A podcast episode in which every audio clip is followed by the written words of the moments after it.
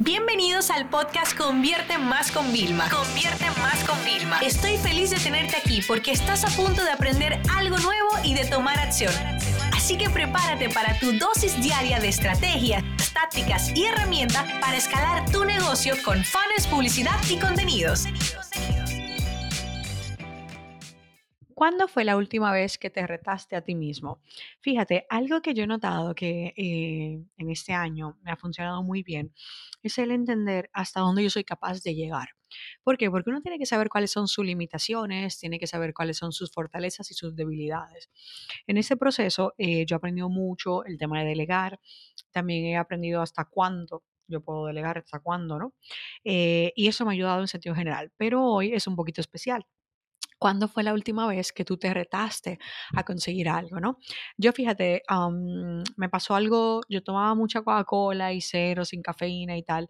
Y bueno, mi hijita va creciendo y realmente no quería que ella me asociara mucho al consumo de Coca-Cola porque yo con mi hija quizás lo considero un poco radical, pero es que ella no come ni siquiera dulce, no ha comido nunca un bizcocho ni nada y tiene ya 19 meses, ¿no? Eh, pero realmente yo quiero que ella se mantenga en una en la forma más saludable posible, ¿vale? Yo sé que luego ir al colegio y comer tartas y comer todo eso, pero tampoco quería que ella en casa nos viera asociado con la Coca-Cola, ¿no? Entonces, bueno, yo empecé el año, el día uno, y dije, pues no voy a tomar más Coca-Cola. Y yo me acuerdo, mi esposo me dijo, ¿es en serio? Tú te tomas dos latas al día y yo, pues no voy a tomar más.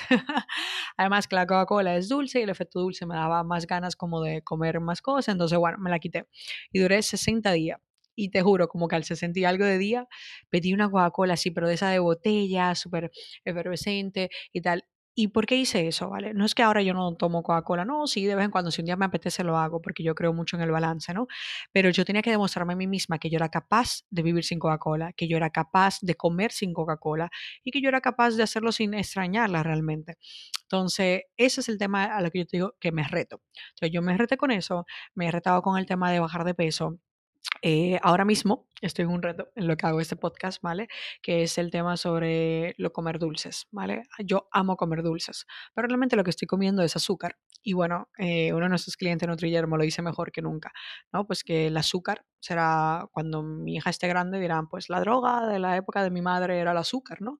Porque si te fijas, es como nos volvemos muy adictivos, adictos a ella, sentimos que la necesitamos cuando es mentira. Realmente podemos comer otras cosas súper sabrosas y ñami ñami, que también nos ayudan un poco a mantener eso, ¿no? Entonces, claro, de repente estoy ahora otra vez, porque lo más que he estado sin comer nada de azúcar son 21 días, ¿vale? Entonces, bueno, estoy como 20 y algo. Entonces, estoy como, ok, vamos a intentar por lo menos durante los días de semana.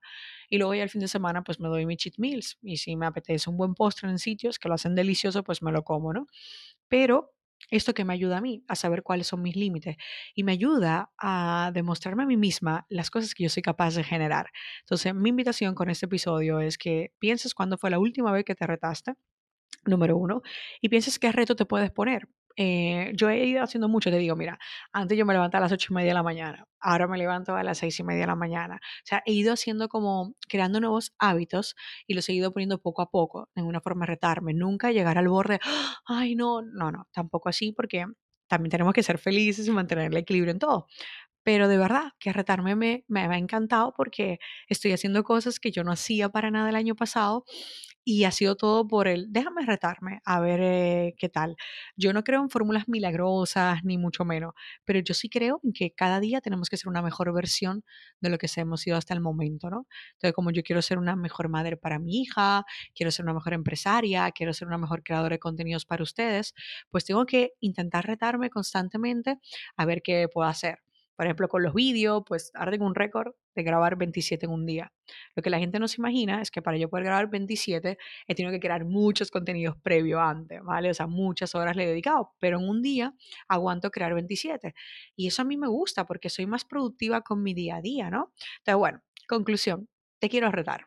¿Vale? Rétate algo, a lo más mínimo. Puede ser quitarte algo, puede ser añadir un nuevo hábito, puede ser tan sencillo como empezar a agradecer por las mañanas o al final de la noche, puede ser agregar visualizaciones, puede ser empezar a meditar, puede ser levantarte más temprano o irte a la cama más temprano también, que yo también lo estoy haciendo, ¿no?